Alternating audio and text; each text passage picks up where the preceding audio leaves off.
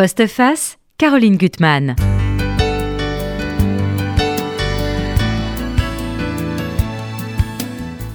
Pourquoi la haine de l'autre, la soif de pouvoir et la domination empoisonnent-elles les rapports entre les hommes? Sous la plume de mon invité, encore caché, nous sommes à la cour de Louis XIII et assistons au jeu mortel que se livre un roi malade et déclinant, un terrible stratège euh, en la personne de Richelieu, lui aussi malade, puis un jeune novice, euh, fougueux, séduisant, virevoltant, et pour moi un brin naïf. C'est palpitant pour le lecteur, on ne le lâche pas ce livre, mais par ses multiples échos révélateurs du fait qu'entre la cour de France, il y a des centaines d'années, et le grand échiquier de la scène mondiale euh, aujourd'hui, bah, rien n'a changé. François-Guillaume Lorrain, je suis très heureuse de vous recevoir pour ce, livre qui m'a passionné, alors que c'est vrai que c'est une époque que je connais mal, je dois avouer, je suis plus histoire contemporaine. Le temps des trahisons, donc c'est publié chez XO. Alors, on vous avait lâché avec Scarlett, qui était un, livre passionnant sur toute l'histoire Temps en apporte le vent. Euh, mais là aussi sous ses multiples facettes. Euh, vous avez publié dans chez XO un, Louis XIV, et là, dans ce livre, le temps des trahisons, ce qui m'a vraiment frappé, c'est que vous montrez vraiment les multiples visages de vos trois personnages. Euh, alors, il y a la peinture qui est un élément clé dans ce livre, le peintre Champagne qui peint Richelieu, Richelieu plusieurs fois, qui n'arrive pas à trouver la bonne note, mais qui veut déjà lui, il y a le triptyque, trois visages, et qui comprend qu'il y a plusieurs visages, idem pour, euh, pour Louis XIII, et c'est ça qui est absolument passionnant.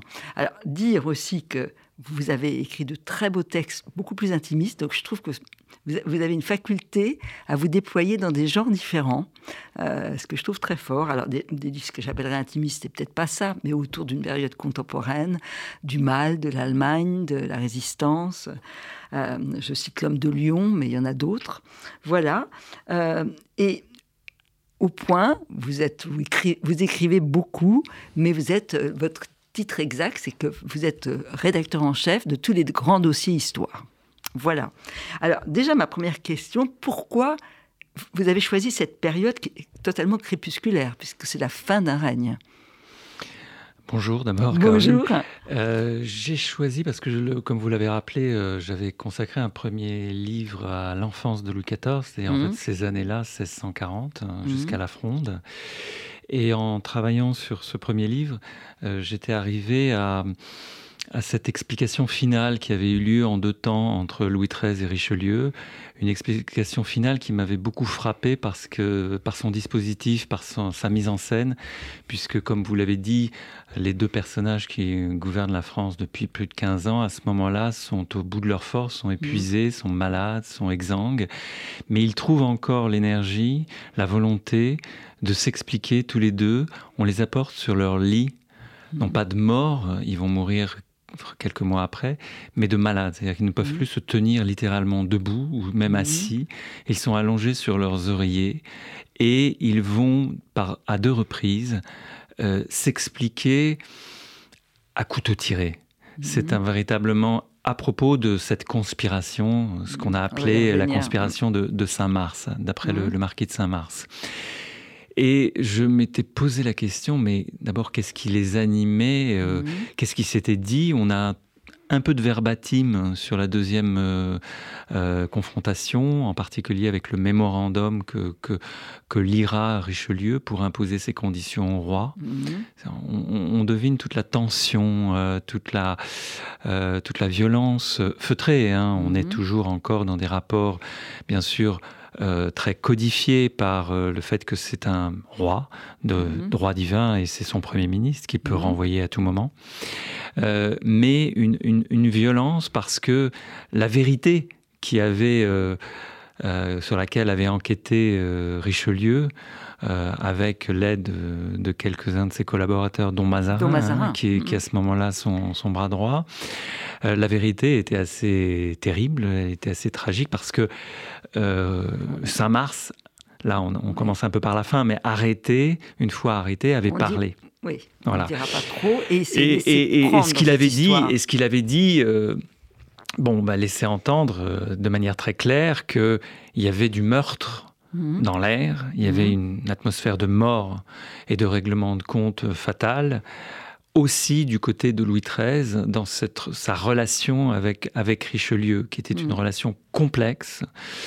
Euh, parce que s'il reconnaissait euh, toutes les qualités euh, de cet homme, bon, dont on sait qu'il a été véritablement le bâtisseur hein, de, mm. de l'État centralisé après, après Henri IV, infatigable travailleur, bourreau de travail, qui travaillait la nuit, qui avait ses réseaux euh, immenses, complexes, infinis pour avoir toutes les informations possibles, avec lequel il était d'accord sur le fond, mhm. sur l'essentiel, essentiellement la lutte contre les protestants, mhm. l'entrée en guerre contre l'Espagne, et puis et puis la répression du pouvoir déclinant euh, des grands du royaume, hein, de la mhm. noblesse.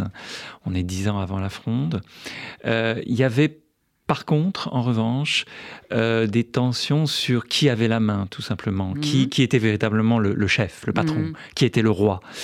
Euh, parce qu'il y a une emprise euh, assez étouffante de, Richelieu sur Louis XIII, lequel a déjà subi pendant très longtemps une autre emprise qui était mhm. celle de sa mère. Hein. Oui.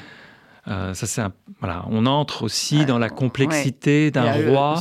votre portrait de Louis XIII est passionnant parce qu'on voit un, homme totalement tourmenté.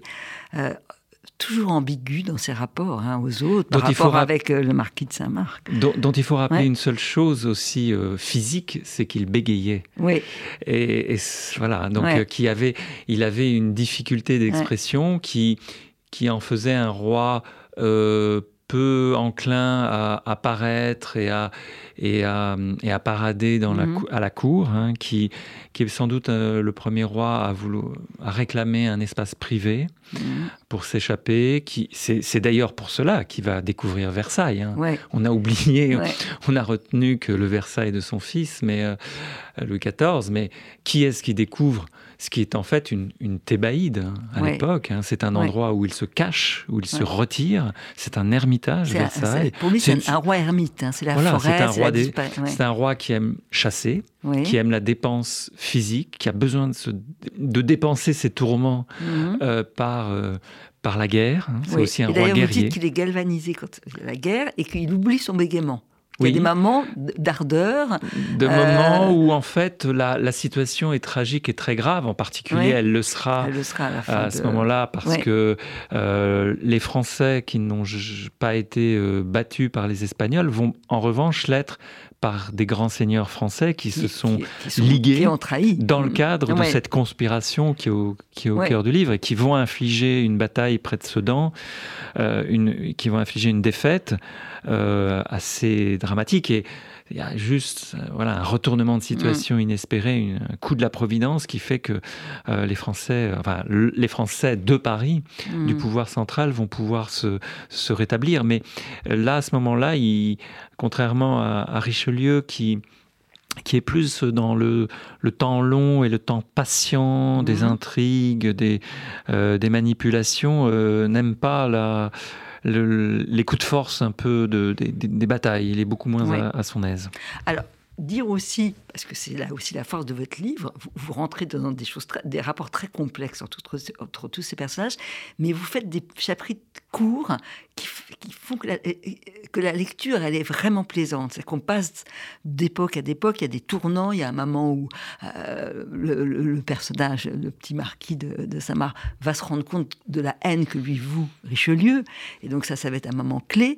Et la grande question, c'est au fond, pourquoi Richelieu va faire entrer dans son duo avec le roi Louis XIII, ce, jeune garçon qui est une sorte d'astre? Il est extrêmement beau, il a 19 ans, euh, il est fougueux, il est ambitieux, il est parfois, c'est vrai, exaspérant, et quand même assez aveugle. Euh, Alors pourquoi? Euh, Parce que justement, comme, comme le roi Louis XIII est un, roi difficile à cerner, difficile, assez froid, assez lunatique, assez mmh. ombrageux, taisant ou taiseux, euh, la difficulté pour Richelieu est, d'avoir accès à ses pensées, à ses, à ses, à ses mhm. sentiments. Même s'il se voit régulièrement, euh, c'est un, un, roi dissimulateur qui cache euh, sans doute le, fond de ses pensées. Mhm. Et en 1639, au, début de ce livre, Richelieu est en, mauvaise posture dans sa relation avec le roi parce que la personne qui a les qui a les confidences du roi, mhm. est une femme mhm. très proche de la reine, Anne d'Autriche, et très proche de ce qu'on appelle à ce moment-là le parti d'Espagne, puisque juste rappelons que Anne d'Autriche n'est hein. autre hein, que, la, que la, la, sœur du roi d'Espagne. Les deux mhm. pays sont en guerre. On a tous lu euh, les, Trois Mousquetaires, ce moment de, guerre hein, entre Richelieu et, et, et Anne d'Autriche pour la, pour la raisonner, pour euh, la mettre de côté, mhm. pour euh, voilà, les fameux épisodes des lettres qu'elle envoie à son frère. à ce moment-là, elle est, elle, est, elle, est, elle est cloîtrée, on la cloître à ce qui va devenir Val de le Val-de-Grâce. Mais euh, Madame de Hautefort, donc, qui est la maîtresse platonique, hein, la maîtresse en titre de Louis XIII, et de ce parti d'Espagne est très proche de la reine. Donc pour Richelieu, là, il y a des, il y a des obstacles à, l'accès au roi. Et donc, euh, il, va, il va lui mettre, euh, pas entre les pattes, comme dit euh, Saint-Mars, mais parce que le roi n'est pas un chien, mais, mais presque, ce, ce, jeune homme, sachant que par expérience, depuis le début de son règne, euh, Louis XIII a toujours eu des favoris hommes aussi. En particulier le, grand-duc euh, de Luynes, qui a été son grand ami pendant près de dix ans et qui est mort euh, prématurément et dont il porte le deuil encore. Donc, en fait, il a, voilà, c'est un, c'est un pion sur un échiquier. C'est une, euh, le jeune marquis de Saint-Mars est son protégé parce qu'il est un de ses protégés. Hein. Parce que, voilà, Richelieu marche par clan, par coterie, par, euh, et euh, c'est le fils d'un de ses anciens ministres et maréchal de France qui lui aussi est mort. donc, il, il a, il a toujours un œil sur lui. À 19 ans, il l'estime assez mûr mhm. pour voilà, rentrer vraiment à la cour et endosser d'abord une première charge qui est la mmh. garde-robe, qui n'a pas l'air euh, très importante dans le dispositif euh, politique, mais qui au moins permet euh, à toute heure d'avoir accès à la personne. À la personne. à la personne et je dirais même aussi au corps du roi. Et il va devenir de plus en plus présent parce qu'il a un côté facétieux, il est, il est culotté, entre guillemets. Oui, exactement. Alors il est plongé, ça vous racontez très bien le Paris de l'époque, hein, le Paris des restaurants, les Paris des, des, des, femmes, et c'est un séducteur c'est un bel euh, esprit, c'est un bel esprit, c'est un élégant. Oui. On, appellera ça après des dandys, des, voilà. C'est pas encore un précieux, euh, mais il, a une euh, jeune maîtresse. On va apprendre après qu'elle est une des espionnes de Richelieu. Voilà, qu'elle est une hein. des espionnes de, elle-même de, Richelieu, parce qu'en en fait, Richelieu place des hommes et des femmes partout.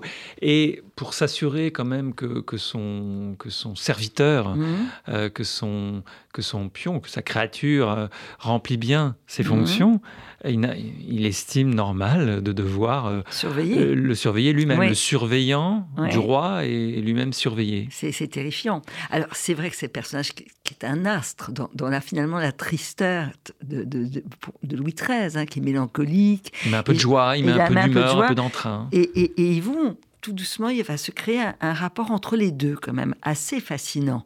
Parce qu'on comprend que Louis XIII a, une envie, de, sans, que vous le disiez jamais, euh, d'homme, hein, je pense. À, en tout cas, euh, bon, faut oui, alors il y a, une sorte d'amitié, il y a une amitié amoureuse. Ah, une amitié amoureuse. Alors sur le fond, je, ferai juste une, une, parenthèse. Euh, j'ai remarqué quand même que vous savez, l'écriture. Alors, il y a eu des, des historiettes. Oui. était un peu la pipelette euh, mhm. de l'époque il ne se privait pas de rapporter des histoires un peu scabreuses. Mhm. Bon, on n'était pas dans les alcôves, on n'était pas dans les. Et j'ai remarqué tout de même que les deux rois, dans l'écriture de l'histoire de France, c'est une écriture qui arrive beaucoup avec euh, des républicains, donc pas très monarchiques euh, par esprit. Il y a des rois qui vont être sauvés hein, dans la postérité, mhm. Henri IV, euh, François Ier pour une mhm. part. Louis XIV, enfin selon les temps au 19e, 20e, mais deux qui vont être véritablement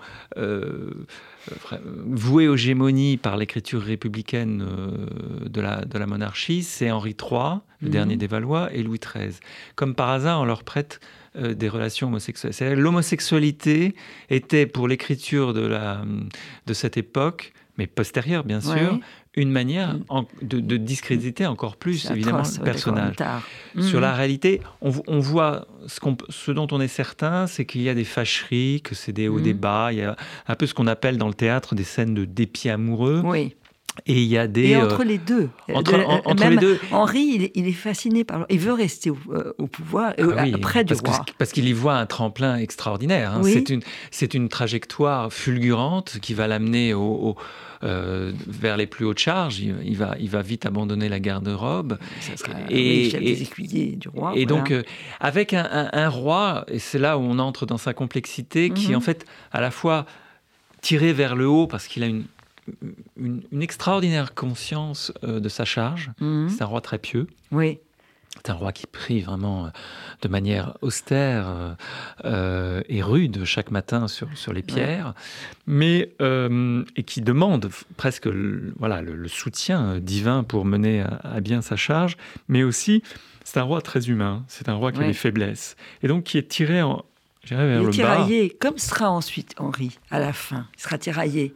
Euh, là, il est d'une seule pièce. Il ne voit pas beaucoup de choses. Je voudrais lire un passage que je trouve très beau, parce que ce, roi qui est, tourmenté, qui ne dort pas, euh, il y a quelque chose qui l'apaise, c'est un, tableau. Le peintre y a représenté un cadavre à la peau déjà cireuse, un corps allongé et presque nu, l'abdomen transpercé d'une flèche dont l'ombre trace une ligne noire sous le ventre. Renversé en arrière, la tête a basculé dans les ténèbres. Un bras inerte est soulevé par une femme à genoux dont le front reçoit la lumière d'une torche qu'elle tient, une grande flamme qui se dresse vers le plafond telle une colonne majestueuse. Dans son dos, une femme en noir, le buste penché, le visage éclairé avec plus de douceur, écarte le bras en signe de miséricorde.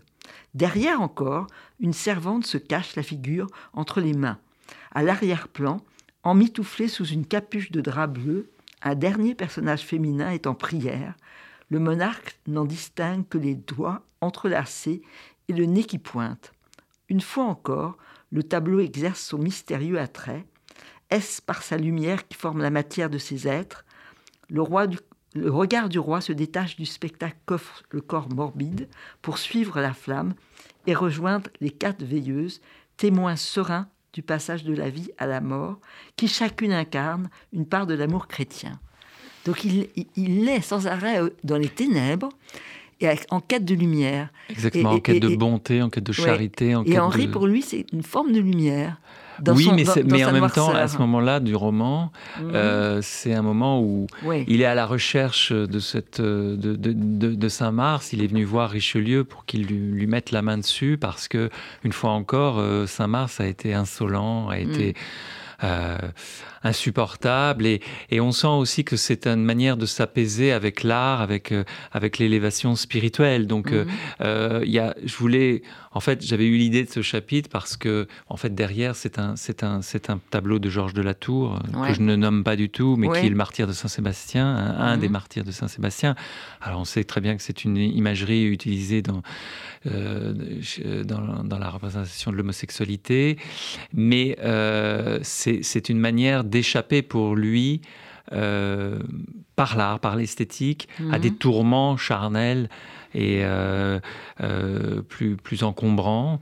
et j'avais vu que, que, ce tableau avait été un moment dans la collection de Louis XIII, donc je, me suis dit, voilà, avec quoi peut-il s'apaiser? D'où l'idée de ce, chapitre? Alors, tout, tout, doucement, les choses vont, vont, vont changer tout cas pour Henri, va prendre conscience tout doucement de ce que veut euh, Richelieu. Alors, euh, euh, il a une de ses maîtresses qui est Manon de Lorme, qui est une des grandes courtisanes de l'époque, qui le, qui le met en garde en disant que voilà, il est à la fois l'animal du roi et puis l'araignée que tisse Richelieu grâce à lui. Et là, vous montrez très très bien le, monde de l'époque, le monde du paraître, qui ressemble quand même pas mal à nous, euh, que ça soit les tableaux, alors on va peindre Louis XIII en, militaire, en soldat, en chef d'armée, euh, le monde de l'espionnage, il y a une multitude de, Richelieu, il y a une armée d'espions euh, qui l'entourent. La scène aussi à la fin du livre où Richelieu, qui est mourant, va faire un tour de France comme un homme politique, sur sa civière. Oui, c'est une scène incroyable. C'est une scène qui a beaucoup frappé et qui est, qui est les, esprits, puisque il a été remonté, puisqu'il il voulait suivre à ce moment-là, la guerre est en, la France est en guerre avec l'Espagne et c'est le moment où tout le Languedoc-Roussillon va mhm. tomber d'ailleurs dans l'escarcelle de la France. Ce sont des batailles à Perpignan et ailleurs. Mhm. Et donc toute la cour, qui à ce moment-là est encore une cour souvent itinérante, euh, est à Narbonne euh, notamment. Et, et, Richelieu, qui veut, ne veut pas perdre le fil de la du contact avec euh, mhm. le roi, est obligé de suivre malgré une maladie qui le ronge, qui le taraude, mhm. enfin, qui, le, qui le fait souffrir énormément. Il, il, a toujours la même énergie, il est toujours avec ses missives à écrire. Euh, je ne sais combien de lettres. Et il lui faut quand même un moment remonter parce que à, Paris, et c'est toute cette remontée à Paris euh, mm. qui, avait, qui ne s'est pas fait par les, calèches, parce que les, mm. chaos de la route étaient beaucoup trop violents et, douloureux pour son corps, mais par les voies fluviales. Et parfois, il devait s'arrêter. Et, il y a une scène qui est extraordinaire parce que c'est le moment où bah, il faut, il faut, faut imaginer une très grande litière. Hein. C'est pas mm. un petit brancard, c'est un, un grand lit portatif. Et ce, ce grand lit est trop étroit pour mhm. entrer même dans la, par la porte de la plus belle maison. On est à mhm. Villefranche-sur-Saône. et, euh, et, donc, il faut détruire une partie de la maison. Mhm. Euh, il y, a, une. Bon, je me suis amusé, il y a une sorte de, de, de, parallèle avec le siège que mènent les, les, Français à Perpignan et le siège qu'on mène pour, pour euh, abattre ces, ces, murs de la maison et héberger, accueillir. Alors, voilà, le euh, le, notable de Villefranche, évidemment, ravi de voir sa maison détruite parce que c'est quand même Richelieu qui va accueillir et donc il pourra en parler. Mais euh, oui, il y, a, cette euh, sorte de. Richelieu et quelques mots sur lui, est quand même un, personnage à ce moment-là qui, qui, est, qui est fascinant parce que il est à la fois dans l'action permanente, mm. continuelle, une vigilance de tous les ah moments. Parce qu'en fait, c'est quelqu'un, on pourrait dire un paranoïaque, mais ce serait, ce serait inexact. C'est-à-dire, c'est quelqu'un qui sait que le danger est là, mhm. couvre, que, que ses ennemis de l'intérieur comme de l'extérieur sont prêts à relever mhm. la tête hein, à tout moment, en particulier tous ces grands seigneurs dont il a euh, réduit le pouvoir par des politiques financières, entre autres, eh bien, euh, voilà, il y a des conspirations. tout le règne, de toute façon, est, émaillé de conspirations, qu'il a, qu'il a décapité au fur et à mesure, sauf que celle-ci il l'a pas vu venir au sens où c'est sa créature qui est au centre. Et, en plus, c'est presque à l'insu de sa créature aussi. Aussi parce que cette, créature va, être elle-même manipulée, elle va être manipulée. par les grands seigneurs du royaume, et donc euh, et en plus va mettre le doute dans la relation que Richelieu a avec son roi. C'est ça mhm. qui est très très nouveau dans cette conspiration, c'est-à-dire que ce tandem qui quand même a tenu la France, là va être va mhm. voler en éclats, va exploser euh, dans les derniers mois à cause de, ce Saint-Mars, à cause de cette conspiration. Et donc Richelieu, il est normal qu'il soit, il ait cette vigilance de tous les moments. Mais ce qui est assez euh, fascinant chez lui, c'est que dans le même temps, il prend des notes, il écrit. Ah oui. Euh, et il est en fait le premier à, et un peu notre Machiavel, au sens où il réfléchit sur l'art de gouverner, le, de bien gouverner. Mais qui sont les Français Trois phrases. Qui sont les Français Qui sont les Français Quels sont, Quel genre de sujet quels, quels, sont, mm. Quelle est la nature politique des Français ah, Alors j'en ai mis trois en exergue, mais il va en. J'en cite une. Il faut faire croire aux Français qu'ils sont libres. Alors, ils vous obéiront. Sinon, ils ne penseront qu'à vous échapper.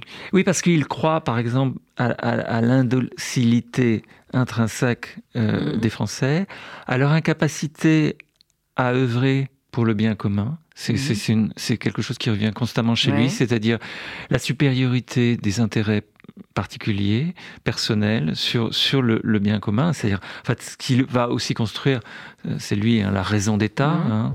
Euh, il faut qu'il y ait quelque chose c'est la construction de l'État hiérarchique pour justement euh, réduire, mettre, mmh. étouffer, mettre euh, en sourdine tous ses intérêts particuliers. C'est quelqu'un qui euh, analyse très bien aussi l'acuité, la lucidité, l'intelligence des Français pour le politique. Il y a une phrase mmh. que j'aime beaucoup quand il dit Les Français savent ce qui est bon, ce qui est mhm. bien, mais ne le pratique que rarement. C'est-à-dire qu'il y, a une intelligence, euh, mais il y, a ce, il y a toujours ce passage qu'on connaît bien, euh, euh, cette difficulté du passage entre, entre la théorie et la pratique, entre le, quand il faut vraiment se retrousser les manches et qu'il faut se mettre autour d'une table, qu'il mhm. faut cet, cet art qu'on appellera après du, de la négociation, du compromis, il, il, il, se heurte justement à toutes ces difficultés. Donc mhm. ce, ce goût incroyable des Français pour la liberté, pour la rébellion. Pour, mhm. euh, donc ils se heurtent. Son, le règne aussi, euh, quelques années avant, il y a, il y a des, très fortes et très, très violentes émeutes euh, populaires, hein, les, les Vanupies en particulier en Normandie. Mhm. Euh, donc euh, il, est constamment dans cette analyse qu'il va transmettre à, Mazarin, dont Mazarin fera mhm. ce qu'il peut ou ce qu'il veut, parce que leurs mhm. deux personnalités sont très très très différentes les unes des autres. Mais donc, moi, en, en, me plongeant là-dedans, je, je voulais aussi rendre hommage à un Richelieu qui finalement nous, nous, nous décrypte, nous déchiffre oui avant l'heure et, et, et de la psychologie compris de la psychologie ah politique des Français, des Français, de, de, ce que c'est que gouverner des Français. Alors ce que vous montrez, c'est toute l'ombre, tout, l'univers noir autour de Richelieu. Alors il y a la ville de Richelieu que va découvrir d'ailleurs Henri, avec des scènes terrifiantes, avec le, ah oui, alors là, C'est la construction autour, ah de, autour du Palais Royal où habite Richelieu, mais il a, il a mené en fait ce qui aujourd'hui euh, euh, est le haut en fait de la rue de Richelieu à Paris, euh, euh tout derrière, vers la quartier de la Bourse en particulier. Qui lui appartient, voilà, qu'il a racheté Mani Militari à, des propriétaires fonciers, qu'il a exproprié en fait, et, et où il mène une une, incroyable euh, opération à la fois de immobilière, de construction, de, bâtisseurs, mais aussi euh, de lotissement et mmh. donc euh, et donc. mais Paris s'est construit par comme ça et s'est étendu, s'est agrandi par, par strate euh, vers le nord ou vers le sud. De cette manière, il y en aura beaucoup comme ça au début du 19e siècle, euh, sous la Restauration, et puis avant Haussmann même. Et, euh, mais là, Richelieu, et donc, mais je trouvais ça amusant de plonger Saint-Mars aussi après une entrevue qui s'est très mal passée avec Richelieu au Palais Royal, ah, dans ce no man's land d'un Paris qui se construit, et qui est en fait aux mains encore, voilà, c'est un, vaste chantier aux mains des, des brigands, aux mains des, où il y a des, des, des, des chiens loups. Ah, oui, il a son chien. Euh, qui, qui, se, qui se promène et qui est un, endroit de, meurtre, ah, en fait, un endroit d'égorgement. Euh. Et, alors, ce que va découvrir, parce qu'il va être trahi quand même par Richelieu euh, en Espagne, enfin, il y a des informations fautives sur Saint-Marc, il va découvrir voilà, la, la force de haine de Richelieu et il va tout doucement côtoyer des, ennemis de Richelieu. Et là, vous en faites le portrait, ils sont nombreux.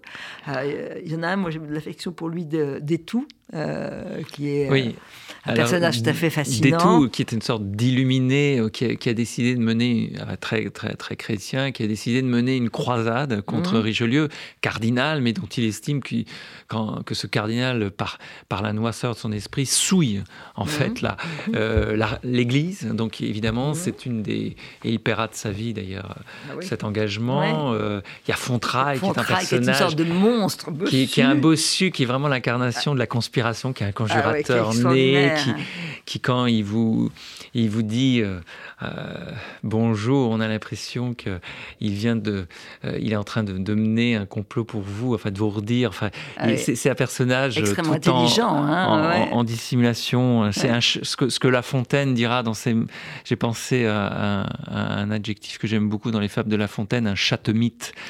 Voilà, et donc euh, qui est vraiment côteleux, qui qui et, euh, mais qui est extrêmement, voilà, c'est un médiateur, c'est un facilitateur, c'est un, euh, un personnage qui, qui, qui relie les, les, conspirateurs entre eux, qui, qui, facilite les affaires. Et puis il y a les grands seigneurs, avec au milieu toujours l'éternel conjuré qui n'a rien à craindre parce qu'il est prince de sang, qui est tout simplement le frère du roi. Monsieur. Monsieur. Un personnage, moi, que j'avais déjà ah croisé dans, dans, le hein. livre précédent que je voulais et qui est assez drôle, assez assez ridicule aussi, euh, qui est là euh, un peu gonflé de son importance, qui est persuadé qu'il va mener euh, une guerre, qui est toujours là à annoncer et qui recule toujours au dernier moment. C'est vraiment le, le velléitaire dans, tout, dans tout ça. Je voudrais juste citer un extrait. Un extrait, c'est le comte de Soissons qui est un, personnage mais terrible. Vous, vous en faites un portrait terrible. Alors, le comte de Soissons n'est pas pour rien un Bourbon. Il a le sang militaire et le goût de l'action. Cinq ans après le fiasco à Amiénois, il ne décolère pas. Si son cousin d'Orléans est, né sous le signe de l'indécision, Soissons, brutal, énergique, volcanique, ne recule pas devant l'obstacle. À la chasse, il fonce droit sur le gibier. En amour, les préliminaires lui sont insupportables. À table, il mange comme quatre. Méprisant la perruque, il laisse ses cheveux lui retomber sur le visage. Ses sourcils en, en broussailles finissent de lui donner l'allure d'un faune ulcéré. À la faveur des pourparlers avec les ducs de Bouillon et de Guise, il a été désigné pour remplacer Richelieu en cas de succès. Ah, comment il va se laisser embringuer dans cette histoire, euh, euh, Samar? Je pense qu'il est pris là, il faut rappeler sa jeunesse, dans le tourbillon. Euh, mmh. il, est un petit noble, hein, c'est la petite mmh. aristocratie. Et là, et d'ailleurs, son ambition est de devenir prince du sang. Il essaiera d'y parvenir mmh. en se mariant avec une, une, princesse, une très grande princesse européenne qui, qui est là assez présente, euh, Marie de Mantoue. Euh, donc il y, a cette ambition, hein, tout simplement, mhm. cette ambition. Et puis il y a la, il y a la, la, blessure narcissique que lui a infligée le euh, Richelieu, parce qu'il a découvert qu'il est espionné par Richelieu. Et il y a aussi toutes les scènes d'humiliation, parce que mhm. plus Saint-Mars veut s'élever et s'affranchir mhm. de son créateur, évidemment, plus Richelieu essaye de lui claquer le bec et de le mm. et de l'humilier et de le euh, de le, de le rabaisser. Là. Oui, mais en même temps, il ne pensait pas que, que la créature lui échapperait. Il pensait avoir son contrôle. Il pensait que c'était, ce serait un, un, homme docile, un, un, vrai pion. Et, et donc, euh, il y, a, Richelieu a des, a des, phrases. On a quelques verbatims. Bon, cette phrase que je cite, autour de laquelle je construis un, chapitre, où quand il mm. veut se marier avec la princesse, donc Richelieu ulcéré, Louis XIII d'ailleurs aussi. Hein. Mais, euh, mais euh, Richelieu le convoque au Palais Royal et lui dit une seule phrase je ne pense pas que la princesse ait mm. oublié à ce point sa naissance pour s'abaisser à si petits compagnons. Ah, voilà, c'est une ah, exécution en une seule phrase. C'est une, flèche. Mm. Et, ce sont voilà des scènes. Quand, quand, quand, quand Saint-Mars va être un héros de guerre à, la mm. bataille d'Arras, euh, Richelieu qui, qui, qui n'y est pas et qui est un, euh, qui sait très bien que l'histoire est écrite par les vainqueurs et donc il faut écrire cette histoire. Mhm. Lui-même va l'écrire lui-même et après une première relation de la bataille qui est trop, trop élogieuse pour euh, Saint-Mars, il convoque euh, bah, le premier des journalistes, mhm. hein, Théophraste Renaudot, la Gazette, hein, on connaît la Gazette de Renaudot, qu'il finançait lui-même, hein, donc il estimait qu'il fallait qu'il s'y trouve ce qu'il voulait. Ce qu'il voulait. Il devient comme un peu Bonaparte euh, après avec les bulletins de l'armée. Euh, euh, va, il va écrire son propre récit de la bataille d'Arras où, comme par hasard, le nom de, Saint-Mars a disparu, remplacé par le nom d'un autre duc. Donc, donc tout cela, évidemment, le, Saint-Mars le sait et, mm. il va se dire bon bah jouons, jouons la partie jusqu'au bout. Et, euh, et, sauf que c'est une conspiration euh, assez ignoble, euh, non seulement dans, ses conséquences, voilà, il s'agit d'éliminer Richelieu, mais il s'agit aussi de se donner à l'étranger. Hein, mhm. Parce que c'est une conspiration qui ne peut aboutir qu'avec l'aide des troupes étrangères espagnoles? Donc c'est aussi défaire toute l'œuvre faite par Louis XIII. et Richelieu depuis 20 ans. Et puis, euh, c'est aussi placer la France euh, vraiment là au bord du précipice dans leur de fête. Moi, ce qui m'intéressait aussi, c'était de, faire revivre ce moment où, bon, bon ça s'est bien fini pour hein, la France. Ça. s'est bien fini pour la France, mais ça aurait pu être véritablement. Et je crois qu'il ne le euh, mesure pas. Pas du tout. Il, n'en voit pas les, conséquences. Il et il pose sa signature. C'est là où il est très naïf. Voilà. Il, signe le forfait. Il, laisse une trace. À la différence d'un autre personnage euh, très haut placé qui n'est autre que la reine Anne d'Autriche qui va être terrible contactée ah. aussi. parce qu'elle est un Par peu Mazarin. Et là, elle va trahir. Hein. Mais, euh, mais c'est vraiment une... succession de trahisons. Mais c'est une tête politique, Anne, d'Autriche. Mais, Louis XIII, il est, moi je trouve qu'il est vraiment un des personnages les plus fascinants de votre bah, Il est tragique. Il est sans arrêt trahi. On est, on parce qu'il aime, parce qu'il l'aime. Euh, mais on est dans la tragédie. Vous savez, c'est les années où Corneille écrit ses plus belles tragédies. Mm. Hein. C'est pour ça que j'évoque mm. beaucoup un moment Corneille parce que ces, personnages sont dans la tragédie. Le mm. roi est dans une tragédie parce qu'il est pris entre voilà son, son, amitié, euh, son, son, aspiration à être un très grand roi, et puis sa, sa faiblesse, sa naïveté, sa mm. crédulité, ou sa, sa, faiblesse à lui pardonner? Mhm. des faiblesses. Hein. C'est un peu aussi ce livre, un peu le, le calvaire de, de, la faiblesse d'un homme. Et jusqu'au bout, jusqu'où ça peut mener, c'est vraiment le royaume, puisqu'il se mhm. trouve que cet homme, c'est le roi. Donc, euh, il se laisse un peu berner aussi, lui, aussi. Et jusqu'au bout, on ne dira pas le, dénouement, il, aimerait que, que le marquis soit sauvé. Euh, il aimerait, et, ce qui est très beau aussi, c'est de l'autre côté, euh, Saint-Mars, il n'a pas envie de le quitter. Il n'a pas envie de partir. Oui, parce que... Et ça, c'est vraiment, ils ont euh, une réciprocité dans leur affection qui est, qui est très belle, je trouve. Oui, et qui, qui, qui, qui relève du, du lien mhm. euh, qu'ils ont tout de même forgé, euh, malgré les, les, fâcheries, les disputes, mhm. les brouilles, euh, un lien intime qu'ils ont forgé loin, des, loin des regards. Et, et donc, au moment où la chute s'approche, elle va mhm. être fatidique. là, il y a, y a comme un, voilà, il y a presque une, il y a des mains tendues. Ouais, c'est mm. beau. Mm. Et je voudrais qu'on revienne, ça c'est quand même, je, le disais dès l'émission, la, la, peinture, c'est un des éléments clés de votre livre, et le regard du peintre, oui. euh, Champaigne, qui cherche, qui enquête d'humanité. Et de la vérité des personnages. La vérité, des, personnages. Il, a, écrit. non, il n'a rien, écrit. Il a beaucoup peint. Mais euh, quand quand il peint Richelieu dans ce triptyque. Euh, donc c'est trois, trois visages voilà, de Richelieu. Il l'a déjà peint plusieurs fois, on connaît très bien ces, tableaux, et il n'en est pas content, il n'en mmh. s'estime mécontent. Eh bien, euh, et y a une, je, lui fais avoir une discussion avec Richelieu, lorsque Richelieu pose sur, ben, finalement, qu'est-ce Qu'est-ce qui permet de voir la vérité des êtres? Alors Richelieu mmh. est persuadé que c'est la politique, évidemment, mmh. que c'est elle qui, qui est un révélateur des faiblesses. Pas oublier que, c'est pour ça moi que ce siècle me fascine, c'est le siècle des passions, Mmh. Et c'est le siècle des moralistes. C'est-à-dire de ceux qui étudient, ceux qui ont étudié pour nous, vraiment les premiers, les, les, les, recoins, les, labyrinthes, les méandres de la nature humaine. Mmh. Et Richelieu en, est un, hein, c'est un moraliste de la vie politique. Eh bien, euh, bah, le peintre, lui aussi, estime que par sa peinture, son art, il peut restituer véritablement par ses traits physiques euh, euh, représenter la vérité d'un être. Donc il, travaille là-dessus, comme il a, il a représenté Louis XIII, alors que Saint-Mars, lui, non, il croit pas à l'art, lui. Il croit, il croit au tourbillon. Il, aimerait bien comme maître. Oui, avoir son tableau, mais, mais, par vanité. Mais, mais il est trop dans, la, dans le mouvement, la, le perpétuel mouvement pour, pour pouvoir euh, s'immobiliser et poser. Et poser. Ça, c'est impossible pour lui. Et, et le, le tabou mortuaire, ça, vous l'avez inventé ou pas? Non, non, non, il existe. Il existe, d'ailleurs. Euh, euh, il, est, il est à l'Académie française. Ah, oui, euh, et d'ailleurs, quelques académiciens m'ont dit, qui ont fait l'amitié de, lire ce livre, voilà, m'ont parlé, parlé, de ce tableau qu'ils voient assez, assez ah souvent. et il me dit, mais voilà, on est très content que vous parliez de ce tableau. mais donc, il lui arrache sa vérité. Oui, hein? alors c'est euh, après. très beau. Après, je me suis c'est qui, qui a le dernier mot? Puisque c'est le dernier chapitre, c'est mhm. qui a le dernier mot? Euh, euh, je vous avouerai que aussi pour moi, je me projette beaucoup dans le peintre. Ouais. Ah bah oui, bah oui, êtes le peintre qui essaye de capter, les, qui essaye de capter les différents cette... visages de tous ces personnages. Voilà, par ce, par ce, parce qu'ils changent sans arrêt. Par cette structure romanesque, très qui est presque une structure de, de, feuilleton, vous savez, des, des, du 19e siècle. Où, mhm.